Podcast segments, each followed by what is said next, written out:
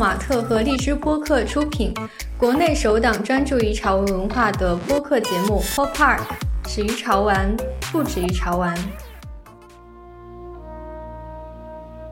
各位听众朋友，大家好，欢迎收听本期的 Pop Park，我是今天的主持人小七。那最近泡泡玛特在澳门开了一家快闪店，借此机会，我们也邀请到了泡泡玛特海外业务的小伙伴，一起来聊一聊潮玩出海的话题。首先欢迎我们非常重磅的韩国欧巴 Justin。大家好，我是 Justin，很高兴跟各位一起见面。Good，good good。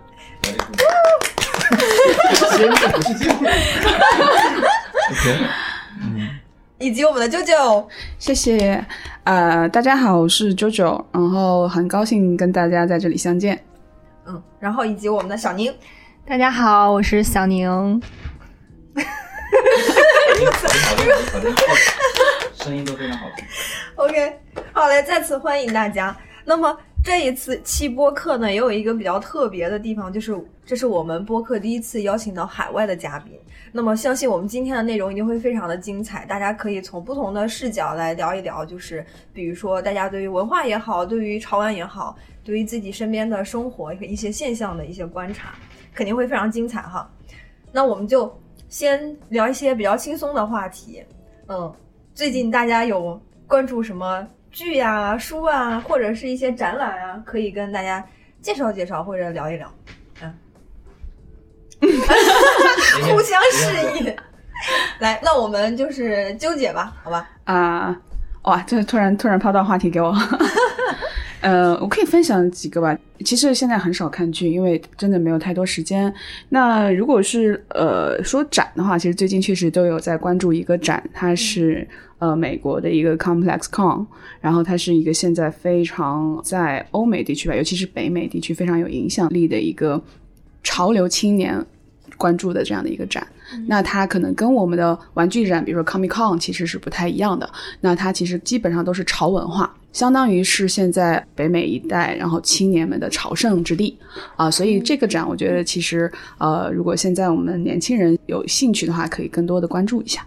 它是什么样形式的潮流的内容？它是很多的品牌，比如有潮牌、大牌，包括有游戏啊各种的。但是他们并不是说像现在我们常规的展，比如招商什么品牌都可以去。那它的主办方会选择它真的是符合呃现在当下年轻人啊喜欢的品类。有艺术家，比如说像我们很熟悉的村上隆。他是这个展的常客，那包括像呃喜欢潮鞋的，比如说 Nike 啊、乔丹呀、阿迪达斯啊这些品牌也都是经常去参展的。那有的时候也会有一些奢侈大牌，而且很多的球星、潮流明星、pop star 来，还有一些像嘻哈歌手，他们也是呃经常去参加这个展会的。而且街头文化在这个展上也有很好的一个展现。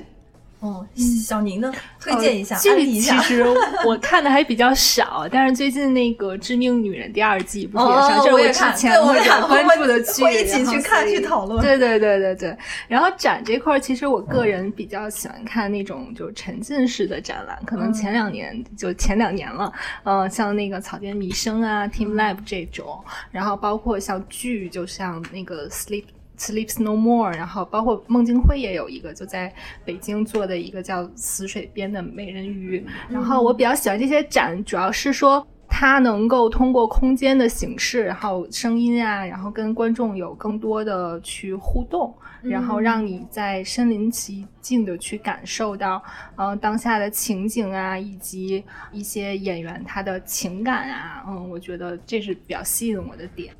嗯。那 Justin 最近有什么可以案例给大家的？其实我就没怎么看剧呢，因为，呃，我在中国待了这么长时间，韩国剧就没有什么太大的兴趣，然后呢，中国剧呢也不看，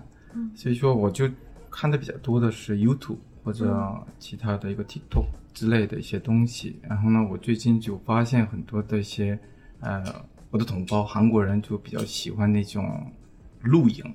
野外露营。然后呢，因为疫情的原因，大家都喜欢去户外打高尔夫球。因为这个年轻人都喜欢去户外活动，小范围活动，这个是最近发现的一些韩国人的一个潮流，跟呃中国人的潮流就不太一样，这个趋势吧，啊，所以嗯我就从中就发现这种这个每个文化的一个不同，然后呢，嗯，也看一些我们产品的一些开箱视频，在 YouTube 里边有很多人以前就没有这种开箱视频，在海外地区的一些消费者开箱，不过呢，现在就有好多人就在，尤其是在菲律宾、还有印尼、还有美国人，就都有一些很多人就做一些拍这个视频，所以我就发现我们的产品还是在国外逐渐的有影响力。其实大家现在也用了很多，比如说 TikTok 啊、抖音啊这些社交的媒体。然后你们在用这些社交媒体的时候有什么习惯吗？其实如果平常在家里的话，可能看呃就是国内的像腾讯视频啊或者什么这种还是多一点。但有时候在路上的话，我可能会看呃 TikTok、Instagram 会比较多一些，因为这样的话可能更短时间的获取到我想要的信息。嗯、有的时候可能就是会花一点点时间去看 YouTube。我觉得可能不太一样的是，就是我们每次去看这些媒体的时候，其实你的目的包括所要看的信息其实是不太一样的。像我自己就会去更关注，如果我想了解，比如说大家最近呃比较喜欢什么，或者是大家就是年轻人现在的审美标准啊，或者什么，我就会更多的去关注 Instagram。如果我想看一些内容上的，就是最近大家都在讨论什么，可能会去看呃 YouTube。那如果像比如说现在在美国，可能 TikTok 的使用率要高于 Instagram。那我就会看，就是美国人到底他们玩 TikTok，他玩什么？他跟国内玩抖音又有什么区别？对他们的内容质量是什么样的？那你们在使用习惯上有什么有什么？其实像那个 Instagram 这块儿，然后我平常会关注一些我自己的朋友啊，然后包括一些嗯、摄影师啊什么的。对于我来说，可能会看一些就图片质量很高的那种图，然后会给自己带来一些愉悦性。然后像 TikTok 这块儿，可能因为我自己朋友他做主播的比较少，然后更多的其实我是去看一些第三方制作的内容，然后去了解一些最近新发生的事情啊，然后可能会有一些稍微深度一点的内容。那你们在可使用能不太一样吧，就是我觉得每个人都有自己的使用习惯和使用目的。那像我可能是目的性很强的，比如说我国内的很多的使就是 App，如果我使用的比较多的话，就当然是微信，因为跟朋友联络或者是工作需要或者是沟通需要。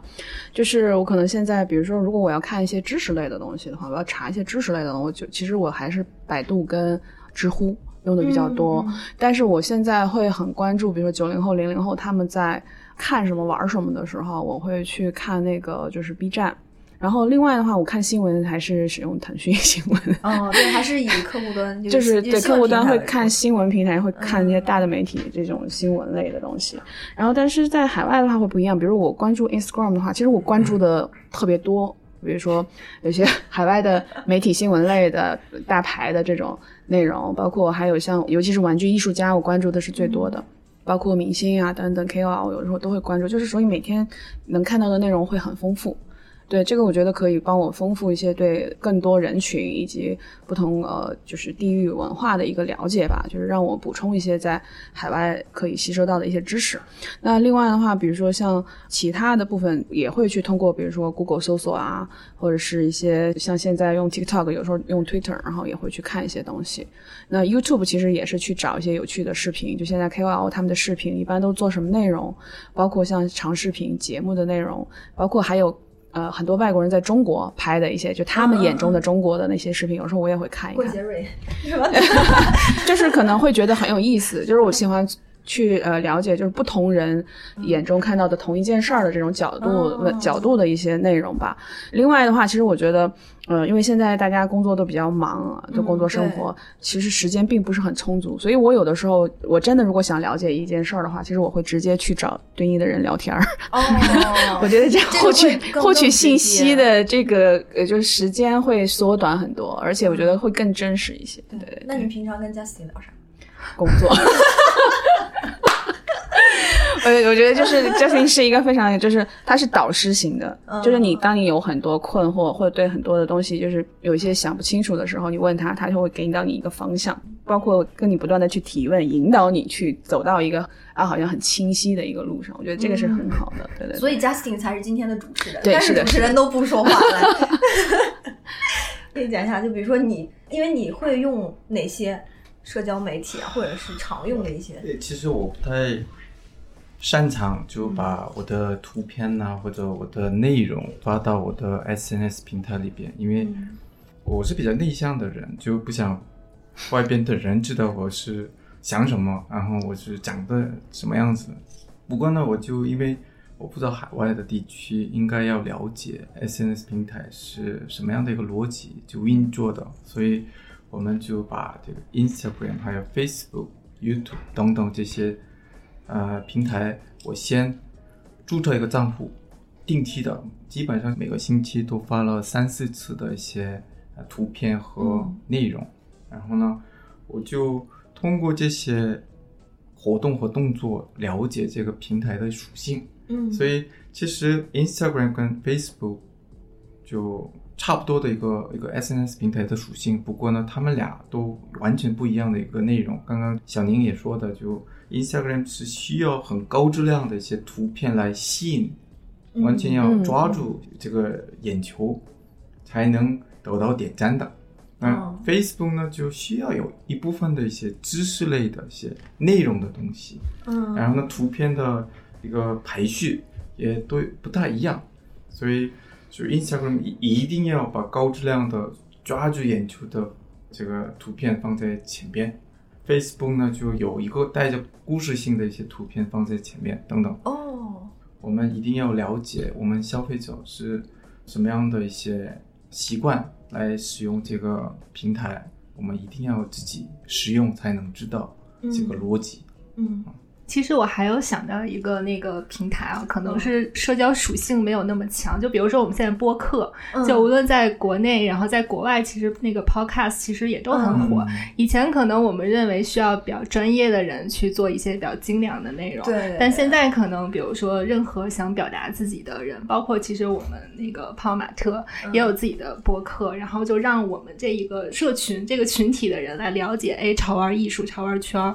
都有什么事儿。然后另外，其实像肉肉我们遇到问题，可能自己的时间比较少，然后可能你在路上，然后你就可以去听。一般其实播客的内容，我觉得也都更加的深入。就比如说，我想了解某一个行业，我会去找，哎，就类似这个行业相关的去播客，然后大家去更深入的了解。嗯，我觉得这种形式其实现在也是很好。然后其实很多我知道品牌也是在探索的，嗯就是一个人人都是主播的时代，我觉得。嗯，就是可能比如说平台也好，技术也好，给了大家这样的一个展示的机会，这里就是你的舞台，然后你也会有你的观众。对，因为现在呃，我觉得媒介多了之后，很多人他其实就会有去挑自己适合的。那有的人可能善于表达，他可能会去选择这种播客的方式；那有的人可能擅长表演，对出镜他可能会选择视频的方式。那有的人可能都比较内向哈，但是他文字相对比较好，对对对，他可能会选择这种公众一号。适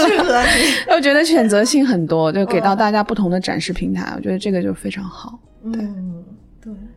说一个复古的话题，就是你们在青年时期都关注什么？啊，我是九七年上大学，那时候就在韩国非常流行这个摇滚音乐。哦，然后呢，韩国有一个首尔嗯有弘毅大学，嗯嗯那边是非常潮流的一个地区。然后呢，很多的年轻人在那边有娱乐，还有艺术啊，还有等等等，就最潮流的一个地方可以说。然后呢，那时候就大家都就做摇滚音乐，做音乐。然后呢，我那时候就的一个梦想，就我本来是要弹吉他，嗯呃，上大学之后就去乐队组织一个乐队，然后在弘毅大学那边演出。那时候就大家都有，真的十个人里边就两三个人都带着吉他。那时候就弹贝斯，然后就留长头发，啊、我不想回忆那个事情，然后我就参军了。后来就这个我的梦想就结束了。哦，那时候就大家都真的追捧这种摇滚音乐文化。嗯，那你在做贝斯手的时候，或者说你在演出的时候，带给你的感受是什么？冲击是什么？冲击很多女孩子粉丝，OK，了解了。嗯，很激动，是因为我追求，而且是我那时候就跟乐队一起弹吉他，乐队有组成一个两个吉他手，还有贝斯手、鼓手，五个人组成的。哦，然后这个团队的协作是非常重要的，因为有的人就很有强烈的意见，他们就有这个组织里边就会有形成一些博弈和反感，破坏整个团队的一些气氛。大家都热爱音乐，不过呢，这个组织的氛围就很糟糕，导致这个组织的解散等等。协作可能会比自己的热爱更重要。嗯就为了一个乐队持续的一些成长，嗯可能会协作。我追的第一个摇滚乐队就是 Beyond，哦，然后再有一个就是像很老牌的乐队，像黑豹啊什么的那些。然后就是韩流了。对，可能也是暴露年龄。没事儿，已经有人暴露过了。对，就是我那个时候追的，好像其实更多应该叫流行文化。对，流行对，其实我喜欢 Beyond 的时候，其实已经算是摇滚后期，应该算流行了。流对对对，行大爆发那会儿就不是那种非常非常摇滚的对对对对对感觉。那会儿可能摇滚慢慢慢慢已经好像走下坡的路的感觉了，就已经、嗯就是因为开始很多的流行歌手已经开始出来了，对所以我们那个时候就去追各种流行音乐歌手。我记得我那个时候最经常做的一件事就是每个月去攒零花钱买磁带，嗯，对，而且还每个人都有一个歌词本，就一定要把嗯所有的歌词都抄一遍、背下来，然后去跟着去学。我觉得这个是很难忘的。其实有一个很大的变化，就是让我感触很深的，就是因为我以前是教笔友的，就是现在是没有、哦不可能再有这件事情了。信寄对。就是我们那个时候，因为可能我的读书时代，初中、高中，我们有一些杂志，就是 学生时候看什么《少男少女》那种，对吧？就是呃一些杂志，就是每个人，如果你要想想交笔友，你就要把自己的个人信息就寄到杂志社，然后杂志社就会在每一页的最下面把你的地址信息就写出来。有的人就会，你看我，我每天兴奋的事情是什么吗？就是我每天就要去收发室去查看有没有我自己的信。嗯，然后我每个月都会收到很多的信，然后你就从中对，然后就从中去里面选，因为有一些真的是你不可能每一封都回嘛，你就会挑他聊的东西，他想谈的东西，然后就觉得如果一个价值观好像好像这个人还蛮匹配的，你就会给他回信，然后你们的关系就建立起来。像我记得我有一个笔友一直聊到大学毕业，对，但是后来就是没有联系了信的形式就是都是写信。我们大学时候还在写信，但是一直没有见过面，也不知道大家各自的发展，就只是可能去说倾诉一下自己遇到的困难呀，或者是他现在的心情啊等等的。有的时候也会分享自己的一些琐碎的事情，我觉得这个是很很难得的一个对，一个经历。级难得。对，但到后面我们开始上网之后，就这个频率就会减少，嗯因为你就会发现你跟一个人的聊天成本越来越低。就是那个时候，比如说上大学，我们还在用电话卡，因为就手机的普及率还没有那么高。我记得我我自己的电话卡，如果攒起来的话，我可以有一米长，对，就是很长。其实你会发现，就是之前的，比如说大家交流也好，它是有实体的，你可以，对比如说那个实体，你如果你留存，那它会一直陪着你。尤其是有了 QQ，就是后面再有一些，就是网络开始盛行之后，你就会发现，就是沟通变得少了一些真实感吧。我觉得，或者是少了一些情感的东西。这个，这但是你不觉得这很矛盾？就是比如说，当你有网络的时候，你可以视频，你可以语音，你可以听到他讲话，看到他的样子，反而你却觉得没有真实感。就是感受不同？就我会这么觉得，就是我觉得，如果用文艺青年的一句话，就是少了一些浪漫。从前车马慢，那个是就是因为你有等的那个，你每天都在期待着等一封信，当收到信的那一刻，你会很开心，就就跟我们双十一等包裹是一样的心情。对，因为你寄信有的时候真的很期待他会给你一些什么样新的内容，因为你们两个完全陌生。到我这块儿了，可能就是受韩剧影响比较多吧，然后书，然后到我这边，可能我就记得那会儿小时候，可能那会儿已经有网络了，但是说当时网络还没有办法像现在这么快，而且视频网站也不是很发达，然后我们当时就会买一些 DVD 呀、去去看韩剧。韩剧完了就是美剧，美剧完了以后就就大学了。我觉得那段时间。就是看剧看的，包括我现在可能为什么看剧不是很多，就觉得已经看伤了，就看够了，嗯就所有的情节套路，我觉得都差不多了。嗯，到现在可能就相对比较少，嗯，但那段时间就是还是挺有意思的，想一想，对，很就是嗯。觉得你可以花很多的时间在你喜欢的事情上。嗯，对吧？嗯嗯。嗯，对，每一个年龄段的人，其实他都有属于自己那个年特有的一个文化，特有的一个怎么讲嘛，就时代赋予的嗯，的一些东西。对。刚刚其实我们也聊到了很多，比如说以前的一些潮流，或者说我们现在关注的身边的人喜欢的一些潮流的文化，还有所谓的潮流的艺术。但是其实我之前在看一些文章的时候，在美国呀或者在其他的国家，“潮流艺术”这个词它是没有这个词的，大多可能是街头艺术、涂鸦艺术、低俗艺术，类似这样的一些表述。然后呢，潮流艺术是我们国内的一些潮流圈的大佬或者是艺术家他们去创造的这样的一个词语。其实你们对潮流艺术有什么感觉？我倒是觉得它不是说没有这个词，只是大家的表达方式不一样。嗯对对对街头文化是什么，大家可能就知道了啊、嗯一听这个词儿，我就能联想到一些东西。嗯，对，就是不同的艺术，它都有不同的名词，直接的去指代它。但可能在国内的话，就是因为中国文化博大精深嘛，你这个好像你要找一个词，直接去指代一种趋势性的东西，这种特定的文化的东西的时候，可能我们想到的哦，就是它够潮、够年轻人、够就是青年人的一些文化代表的话，那我就、哦 OK 潮流艺术或者潮流文化。嗯嗯对对对嗯，其实潮流玩具，我觉得应该也比较类似于你说的那种定义的方式。就像我，其实我们最开始真的是不说潮流玩具，玩具其实我们也说的是艺艺术家玩具或者呃设计师玩具设计师玩具，其实也是很具体的，嗯，只是因为我们现在可能这个品类越做越受欢迎，那大家很喜欢，大家要统称，因为大家不知道我怎么去很明确的定义这个分类。除了艺术家玩具，还有这些收藏类，比如说我们跟 Disney 的手办，对吧？它不是艺术家玩具，那我怎么去定义它呢？对吧？那我可能就把某一些差不多近似的，有可能就合在一起去叫了。我觉得这个还是个习惯问题，它没有很准确的，也就像学术上的定义。我自己认为哈，我觉得它不是一个学术的定义，它还是一个归类的。对，其实还是一个就是怎么说，大众对于它的一个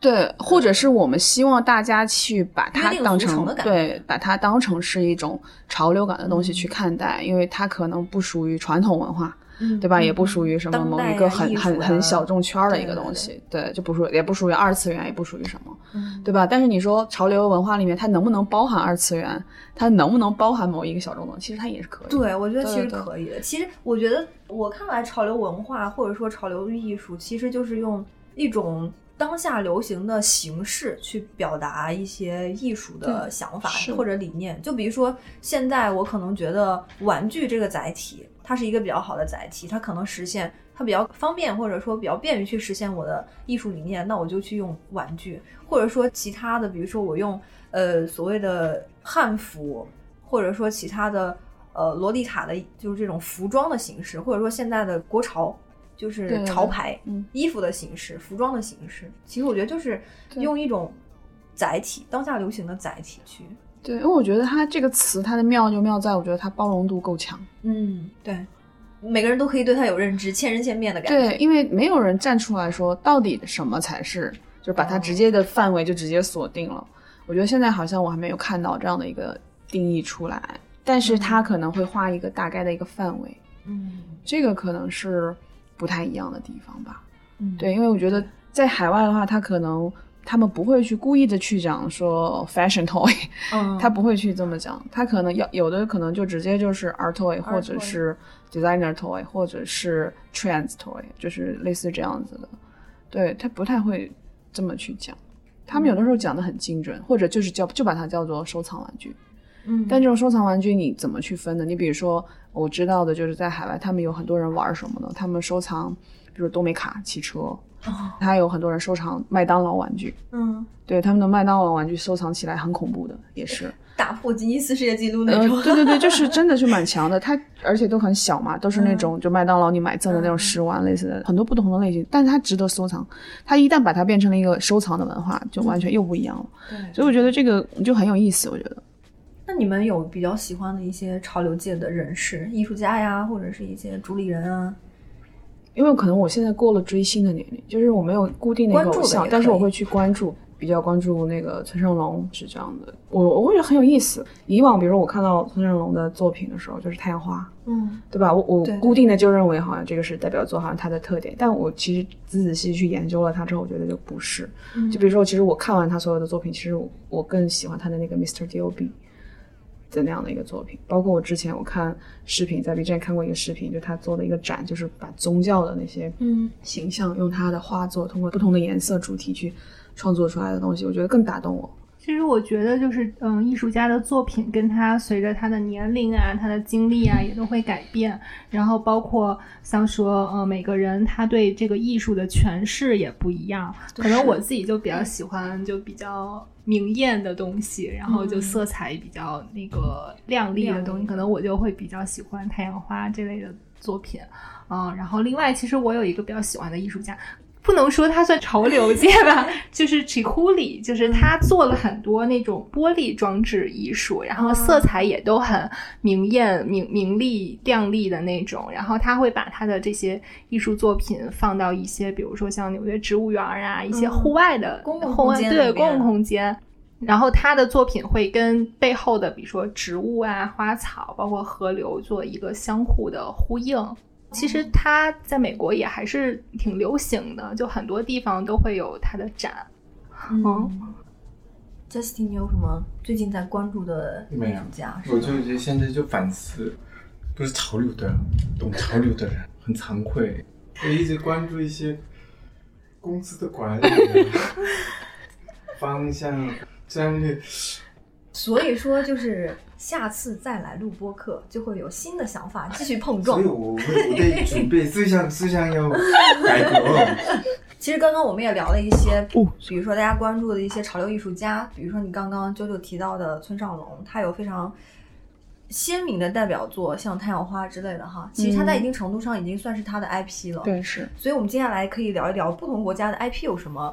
不一样的体现，就是比如说像美国迪士尼啊，然后韩国 Love Friends 呀，然后国内的我们大圣啊、哪吒呀，还有一些潮玩 IP 啊，像猫猎啊这些，你们有自己喜欢的 IP 吗？哈利波特，对我我喜欢哈利波特，我是哈迷。资深哈迷吗？我觉得我算是自娱自乐的哈迷，对，可能我没有加入任何的俱乐部或者什么，就是因为我从就是一开始读书嘛，嗯就是看所有的书，我的每本书、每一册书都读过很多遍，每一部他的电影我都看过至少二十遍以上。二十遍，对对对，就是呃，可能我的迷可能跟真正的那种粉丝类型的不太一样吧。我是喜欢他的故事，喜欢他的世界观，喜欢他的价值观，包括每一个人物他的人格魅力，因此我会很爱这个 IP。嗯对对对，是我觉得，而且他每一个就是内容的描述上，它都会体现很多当地，比如英国很多的文化的东西，它有一种厚重感，包括它后面出的神奇动物啊什么的，我觉得非常让我有一种精神上的享受。但我如果看其他的 IP 的话，可能我会更偏重娱乐一些，哦，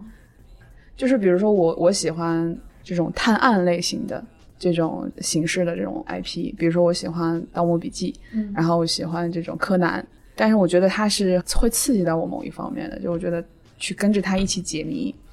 就是好像探险啊、冒险，我觉得这个是让我享受到的。但如果我去看，比如动画片也好，其他的动画片，我就会觉得它只能让我感到呃短暂的开心，嗯，就当时很放松的娱乐的那种感觉，没有办法让我持续的思考。对我觉得这个是很不一样的一个感受。嗯但不同的人，我觉得可能不同的 IP 带给他们的情感价值，我觉得是不一样的。对小明，你有什么喜欢的 IP？呃，其实对于我来说，我对 IP 其实可能更多的就是一个感官上的喜欢。然后就如果说从小到大都喜欢，我就很喜欢皮卡丘。然后我其实就是单纯的喜欢这个形象，就觉得看起来我就会很开心。嗯，然后包括可能那会儿也会看那个 Facebook、YouTube 呃的视频啊，会有一群皮卡丘，然后在日本的海边儿，然后做一些 开一些运动会什么的，就是一个感官的愉悦吧，我觉得。嗯嗯嗯。然后像另外呃，像迪士尼那些呃 IP，可能更多的是说，因为我们从小也会看一些电影啊、动画啊什么的，然后故事会给我们一些呃，就当时的一个娱乐的感受。然后包括可能之后，嗯，长大以后我们有去像迪士尼乐园呀、什么的，其实是说有可以去跟这些 IP 有一些真实的互动，哎，好像就是说我走到了这个剧里呀什么的，包括去那个哈利波特那个乐园，也是，哎，仿佛我终于就是走到了这个电影里，然后体会哎他们那个怎么去那个挖挖矿那个金矿的那个，嗯，对，主要是感官这块儿，嗯。嗯，Justin，你有什么喜欢的 IP 吗？嗯，除了我们自己的一个 IP 之外，我比较喜欢就芝麻街的一个 IP，因为哦芝麻街的一些我们的的产品，啊，嗯，对，这个应该是三十年、四十年的一个历史，他们嗯是比较老的一个 IP。呃，小时候看这个情景剧的人已经到了四十岁、五十岁了，嗯他们好像看了就有回响，不过呢，消费是另外一个事情。嗯像我会买一些比较实用性的东西，比如说手机壳，然后这我需要这个东西，然后那可能我就会买我喜欢的 IP 形象，嗯，这种嗯，比较多，或者一个抱枕啊什么的。嗯那你会买一个皮卡丘的盲盒吗？呃，我觉得泡泡玛特的盲盒我还是买 Molly 比较多，因为我可能更喜欢 Molly。嗯嗯嗯，所以其实到真的到消费这个层面的话，还是更多会考虑一些它的实用价值。我不会，嗯，不会 哈。我纯粹就是看它做的好不好。啊，就比如说，我会买我喜欢的 IP 的一些嗯周边也好，或者它不管反正做什么啊，我如果觉得它实际做的非常好，它的设计也好，这个品哪怕它没有用，嗯我也会买。但是我觉得它有得有价值感。刚刚我们提到了很多不同的 IP 嘛，但是其实，嗯，你们觉得这种 IP 跟我们现在所谓的潮玩的 IP 有什么不同吗？或者是有相同或者不同？其实有很大的不同。嗯 IP 嘛，本身就是知识产权的这样的一个词嘛，就是我觉得最原始的那种，包括现在大家一直在追随的这种迪士尼啊，或者 Marvel 啊，或者是对吧，这种超级英雄，就所有的人，我觉得都在去追随着一个故事，嗯就是他喜欢这个故事，喜欢这个人物，才去追这个 IP。嗯但我们的 IP 就正好恰恰相反，嗯，就是我追他的时候，我不知道为什么喜欢他，就是一眼看中了。对我举个例子吧，就比如说我喜欢 Molly 的时候，最开始不知道这些潮玩的，那我当第一次看见它的时候，我就说这是个什么东西，哎，还蛮可爱的，嗯然后就买了一个。但是我每天看着他的时候，我就总觉得有点很奇怪，就感觉像跟一个知己一样的朋友嗯对上眼儿了，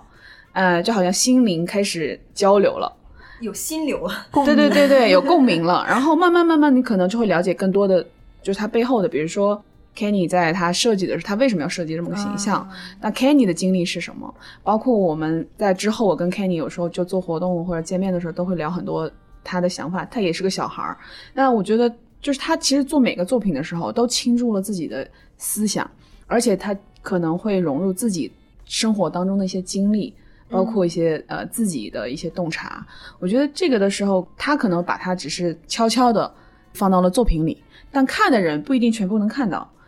对吧？但是能感受到一些可能跟你相匹配的某一个点，嗯对。但我觉得这个就是需要，就是玩的这个人自己去发掘，自己去感受，就这个是很大的一个不同，对，对。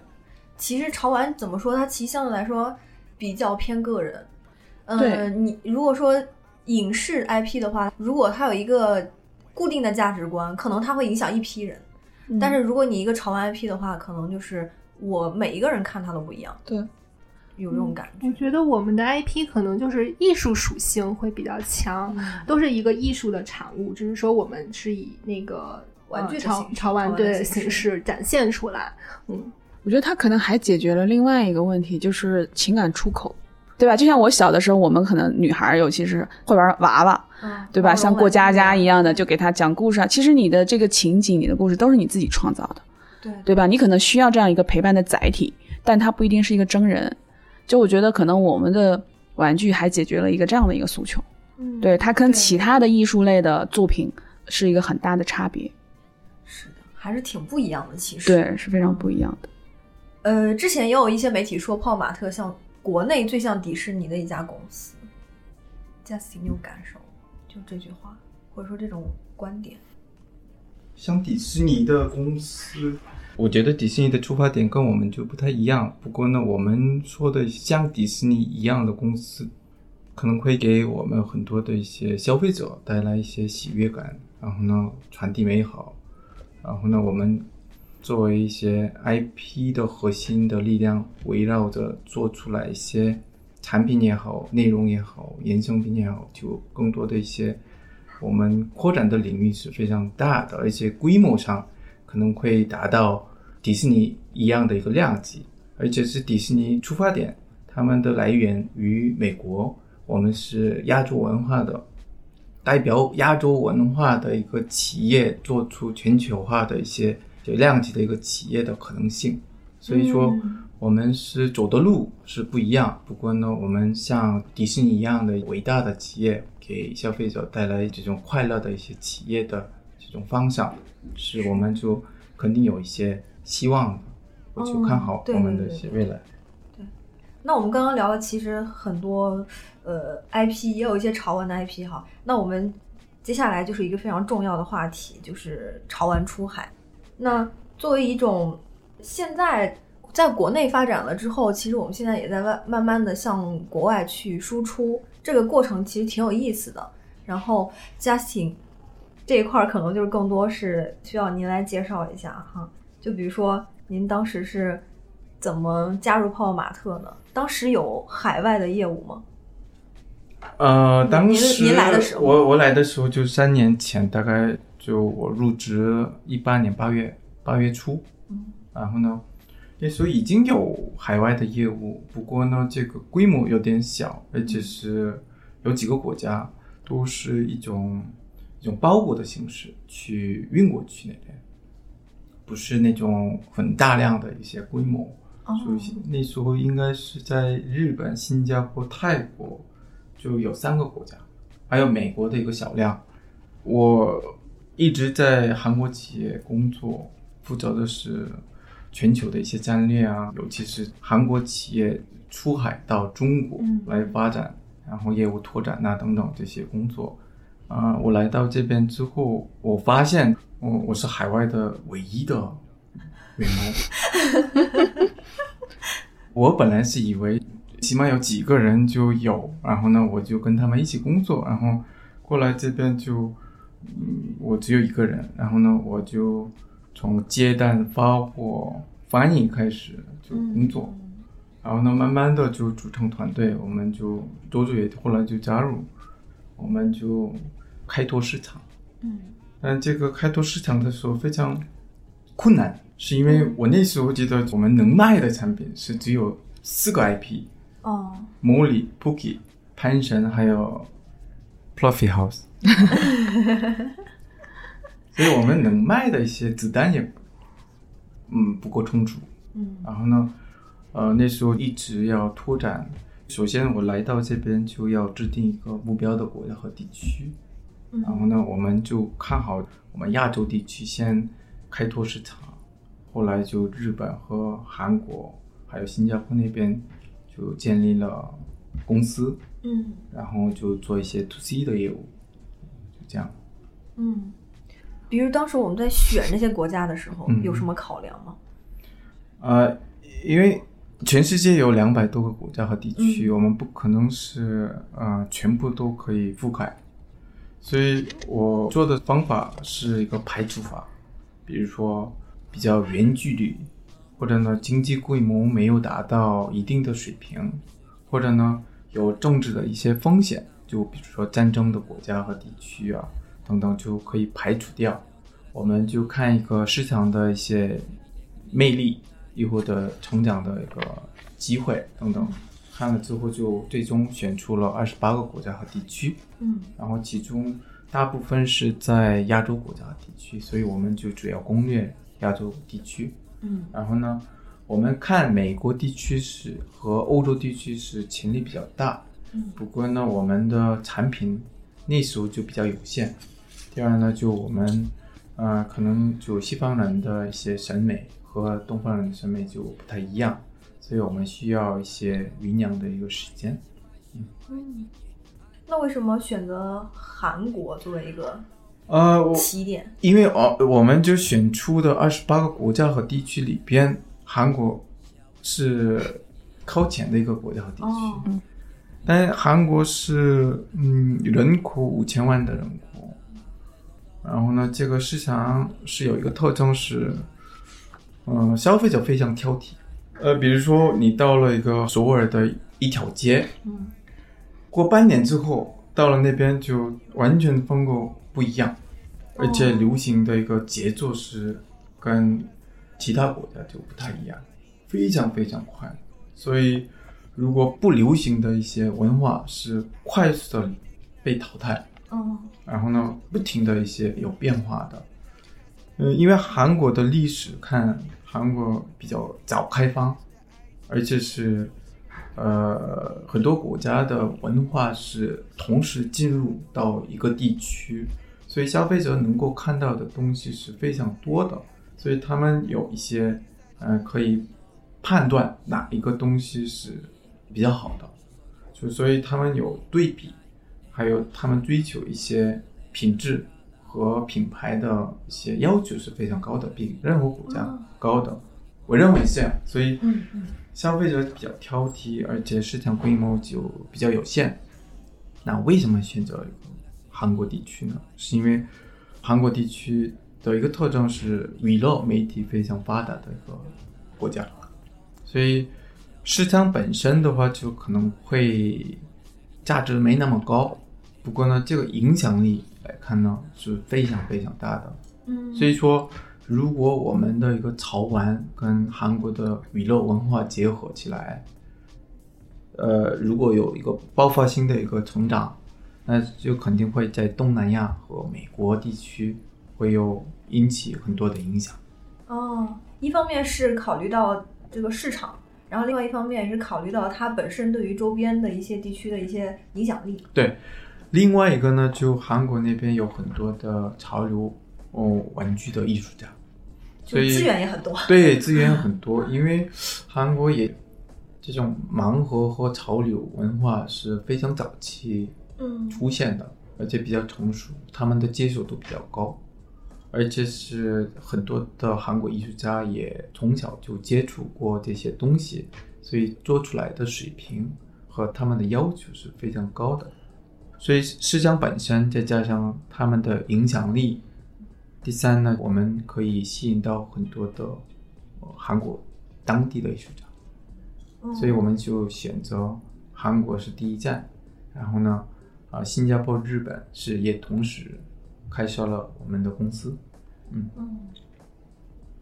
刚才张信提到了，像韩国的消费者，可能他对新的东西比较敏感。嗯，那周正，这个在你看来，就是说，除了韩国以外，那其他地区海外消费者有什么一些不一样的特点吗？它跟国内的消费群体有重合吗，就是特征有重合。有一部分，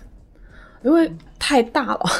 就是虽然说我们现在讲海外市场可能是除了中国以外的市场哈，但其实华人也分布的到处都是。那所以其实我们在销售的过程中也发现各个地方的华人。其实他们也占有一定的比例，那但是我们就是一开始的时候，其实还真的不知道它到底每个地区有哪些不同的一些偏好。但是我们经过了很长时间的运营跟数据的收集，其实就发现了一些变化。就比如说哈，像亚洲这边的，它可能会比较小而美，而且很甜美的这种啊日韩系的风格，而且它的颜色呢饱和度现在偏低一点，就比如说像马卡龙色系的这种淡雅系的。那东南亚的话，它可能更偏重于像大 IP，比如说迪士尼。那种 IP 的影响，它非常的深厚。那包括他们喜欢的这种色彩的饱和度也很高，这些是完全不同的。那另外的话，比如像欧美地区，因为欧美地区它可能就是对很多 IP 就会有一些特定的喜好了，比如说像北美，可能他更喜欢像 Marvel 这种哈，就是英雄类的这种，可能男性向其实粉丝是会很多的，但其实女性粉丝也是一个很大的一个占比。那但是基于就是欧美人他们的一些特性嘛，他们更喜欢个性化的东西，而且他们可能比较喜欢说我我在买的时候我就很清楚的知道我想要什么，我买的这个东西是什么。嗯，那对这个是很大的不同对他们就没什么吸引力了。这么看也不是，其实他们是喜欢惊喜的，嗯只是他们可能会有一点，呃，如果我没有买到我喜欢的时候，我还要不停的花钱去买到，而且就是这个可能他们在接受度上相对会低一点。比如说，所以我们一般我们发现从订单上，可能在他们会直接就买一整套，哦 对，可能我先我先拿到这个，这是一一个。第二一个，我发现就是现在年轻人，因为现在我觉得互联网发达是真的一个很好的事情，就是对于盲盒的概念也好，玩法也好，包括这种艺术的传播，这种呃玩法的传播上，大家已经没有那么排斥了。尤其是现在的年轻人，他们其实也很乐于去玩这些东西了。认知很强了。对，所以其实这个在我们虽然说一开始的时候有一点难度，但是渐渐的我们发现，只要你慢慢的打开了这个市场，有一些人开始接纳的时候，其实后面相对来讲会容易一些。那另外，比如说像对 IP 上的偏好也非常的明显，嗯比如说像欧洲，欧洲他们不太喜欢特别真实的形象设计，就是他更喜欢抽象一点，比如说喜欢精灵类的，喜欢动物类的。对，就比如说 Molly，比如在欧洲的偏好度就要比呃一些精灵类、动物类的 IP 要低一些，嗯，就因为他可能太具真实了，对，太具象了，对，他就哇，就是 为什么要这么真实，那么可怕，就那种感觉，他们就很喜欢卡哇伊一点的，人畜无害的那种感觉。然后，但是对于比如说像我们就很简单嘛，举一个拉布布他 Coco 的案例，嗯，对吧？就是比如欧美人看到那个整个 The Monster 整个系列的时候，他对拉布布和其他几个形象就会很偏好，就会很喜欢。但是对于他 Coco 他们就会觉得很恐怖，那我不太想要获得这个形象。是因为它是骷髅吗？对，就是骷髅头代表死亡或者代表这种、哦就很惊恐。但是比如说他如果去到南美、墨西哥，尤其是对吧？我们都看过那个电影，对吧？嗯 Coco，对 Coco，他因为是亡灵节，就这个东西在对他来讲是一种文化信仰，并且他们对这种文化信仰也并不是那种好像很不能提的或者恐怖它其实就是个庆祝的。对他来讲，就是这个是非常值得收藏的。他们所以就对这个 IP 就很很喜欢，很喜欢。对，所以就是第一是存在于不同地区的审美的差别，第二一个就是不同地区的文化，就是文化背景的差别。其实这个是很重要的。对，而且还有一个，就相当于是现在的一些，比如说像迪士尼这种大 IP 对于一个地区的深度影响，也是一个嗯很大的一个因素。对，确实是。那其实我们也刚聊到了嘛，就比如说像迪士尼、像 La Friends 这些，他们其实也有一些出海的一些动作。就比如说我们国内有很多有迪士尼乐园，对吧？然后有很多 La Friends 的咖啡馆，他们会去做一些本土化的一些创新，不是说只是把他们原生态的这些电影也好呀、形象也好的直接放到中国的市场，或者说其他海外的市场。那么我们在出海的时候会考虑到这种本土化的是会策略的，吗？就是会它有什么样的体现吗？嗯，这可以说两种，因为本土化是我们一直要强调的一个出海的战略方向的之一。本土化可以说是三方面是非常重要。第一呢，就产品的本土化；嗯第二呢，营销方式的本土化；第三是主旨的本土化。嗯，产品方面可能会现在目前来看，我们的产品是非常多样化的一些产品，而且是不同国家和地区的一些艺术家的一些产品。不过呢，我们如果是真的要进驻西方国家和地区的话，就我们要重新考虑这个我们产品的一些策略，这方面是我们下一步要考虑的部分。那我们就从营销方面，呃，做的比较好的地方是我们完全是以全球的方式，呃，尤其是关注到西方人的一个思维方式、营销方式来去跟消费者互动。比如说，我们就用的一些 SNS 平台，或者呢，就我们营销传播的方式是跟中国本土不太一样。所以这方面我们还是有很多欠缺的部分。不过呢，我举个例子，前几天就遇到了一个一个香港人，他是香港人，不过是美国长大的一个香港人。然后呢，他说韩国的三星这个公司，他以为是一个美国的公司，本来不是三星是美国公司吗？所以说，我觉得三星这方面做的比较好的一部分是，他们把韩国的因素就把它去掉，哦，然后呢，让消费者给到他们就啊，这个不是一个韩国的品牌，韩国的高质量的一个电子品牌，这个是一个全球品牌，就他们关注的是产品本身，嗯不是嗯嗯来源。我们这方面可能会营销也好，产品也好，我们的产品是不是考虑到一个全球化的一些产品，是非常重要的一个部分。嗯啊。第三呢，我们主持这方面呢，我们现在去韩国和新加坡、日本，呃，还有加拿大，呃，我们的有我们的公司，我们当地基本上百分之九十以上是当地的员工，都是一个本土的员工，所以他们运营一些产品的策划、产品的营销策划的时候，就他们以当地人的思维方式去做营销。我刚刚说的一些产品和营销方式和组织方面，我们不断的去追求本土化，啊，嗯，这个是我们就在做的一些过程。那我其实还有一个问题哈，就是您刚提到的三星的那个例子，我觉得他们的产品是相对来说是功能性强一点的，嗯但是我们的产品它其实负载了更多的嗯文化的意义。嗯嗯比如说，当我们的产品，或者说，比如说像 Molly 的一些很有中国传统文化的这种产品输出到海外的时候，那么这种文化的输出和所谓的本土化，它是不是冲突的？我觉得其实可以分几个方面说吧。就第一，首先，我觉得文化本身是没有边界的，哦，就它本身是没有边界的。但是有一点，就是在我觉得它存在边界的是什么？是做的事情。嗯你像比如说我们呃宫廷瑞兽系列吧，对吧？它是非常具有中国代表的一个设计。对对但是你说如果拿到国外去卖，它一定是没有人买吗？也不见得。我觉得还是会有人喜欢中国文化的，嗯但一定是少数，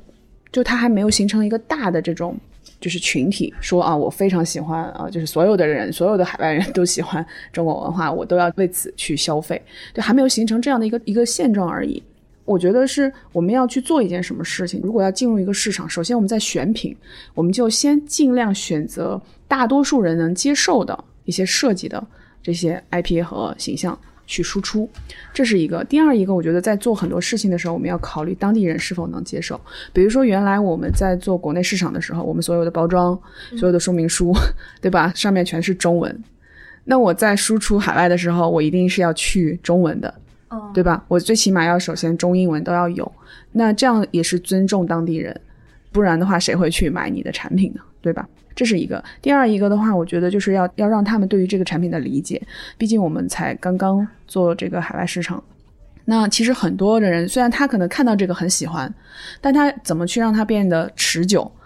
去提升它的复购，然后这个的话，其实就是在于我要对它的，就是对这个产品，对这个我们的品牌，对这个背后的一些就文化故事底蕴去进行宣传，增加他的忠诚度吧。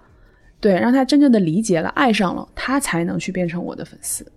我觉得在这个部分，我们就要去做本土化的一个宣传，就这个是会不太一样的。而且还有一个就是，我们还不能去 copy 我们在中国的一些宣传手法，或者是一些呃，就是认知呃文化的常识。其实对我们来讲是一个很大的挑战，但又不得不去做的一件事情。嗯，明白。所以其实我跟接下来一个问题也挺相关的，就是那么在海外的传播上，小宁和啾啾你们有什么策略吗？或者说接下来要做？我觉得可能是这样的，就是线上其实是传播最快的方式，也是跟呃消费者跟我们的目标群体去建立联系最好最快的方式。然后我觉得我们接下来还是更加着重于在社交媒体上的一个运营和投入，这是嗯第一。第二一个的话，因为我们的这个产品吧，就是它可能跟功能性的还不太一样，所以我们还是要去在线下去做更多体验性的东西。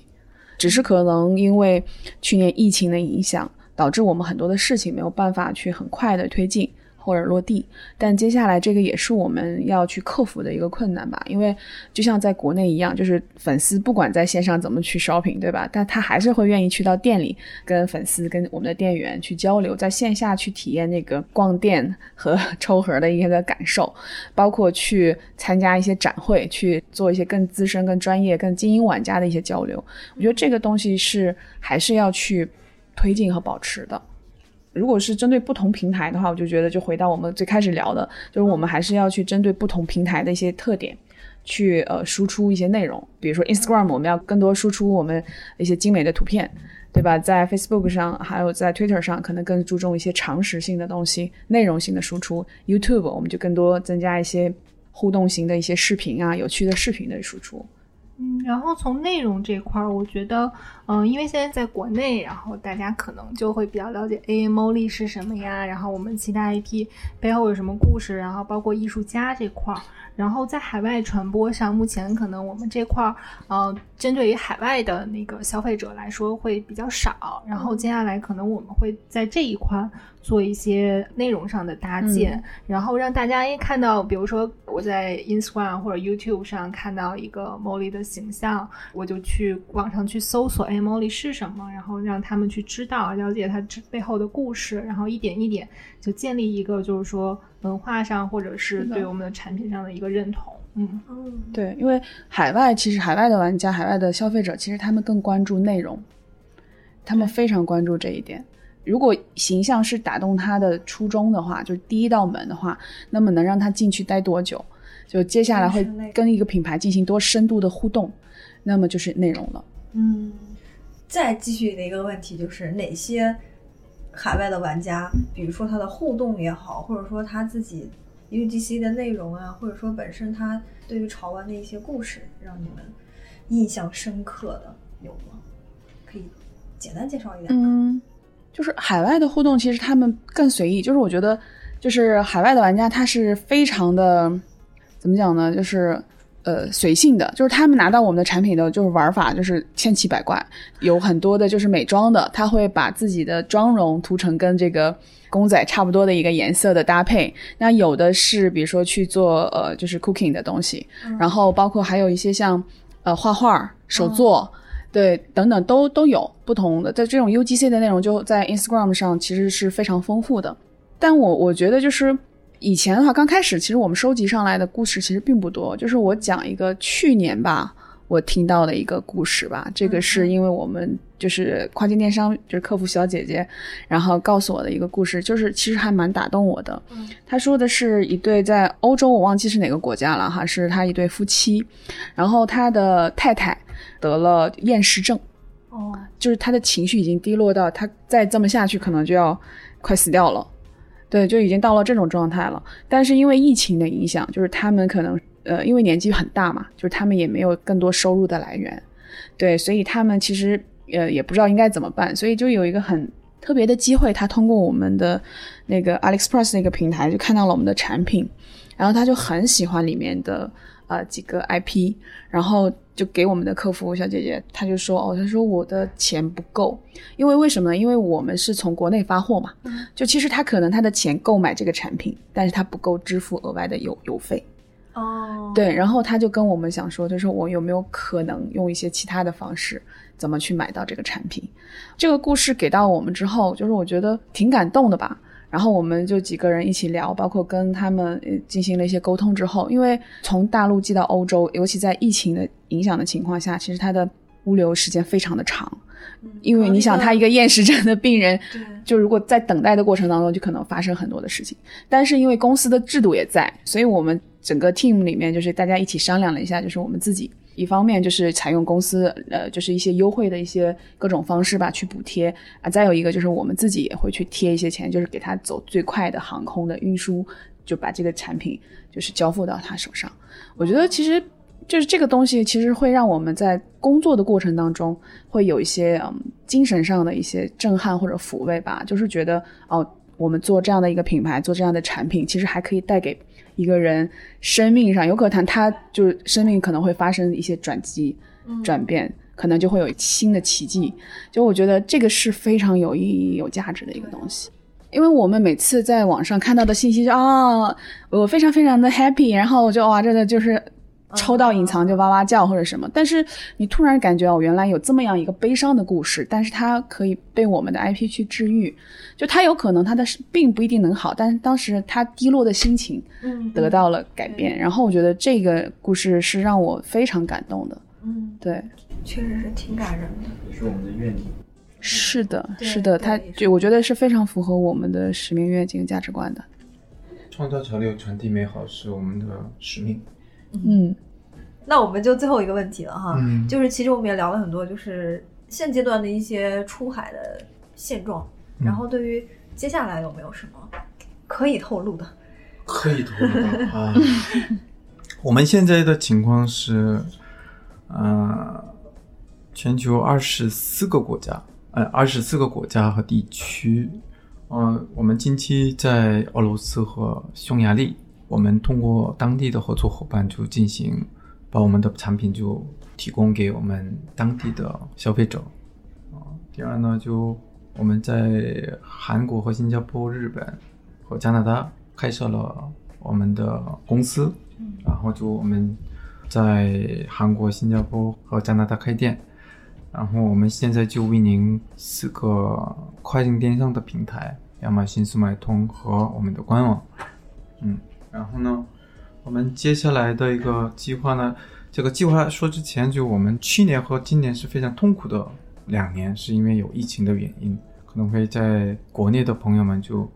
呃感受不到。不过呢，海外的疫情情况还是非常严重的，所以说现在也有一些印度的变异这个疫情情况再次发生，所以我们的不确定性非常大。不过呢，我还是有希望年末的时候，就还有明年的时候可能会会很快恢复。然后呢，我们现在有计划在其他国家和地区都开设了一个旗舰店，嗯啊、我具体不能说就具体的位置 在哪里。不过呢，我们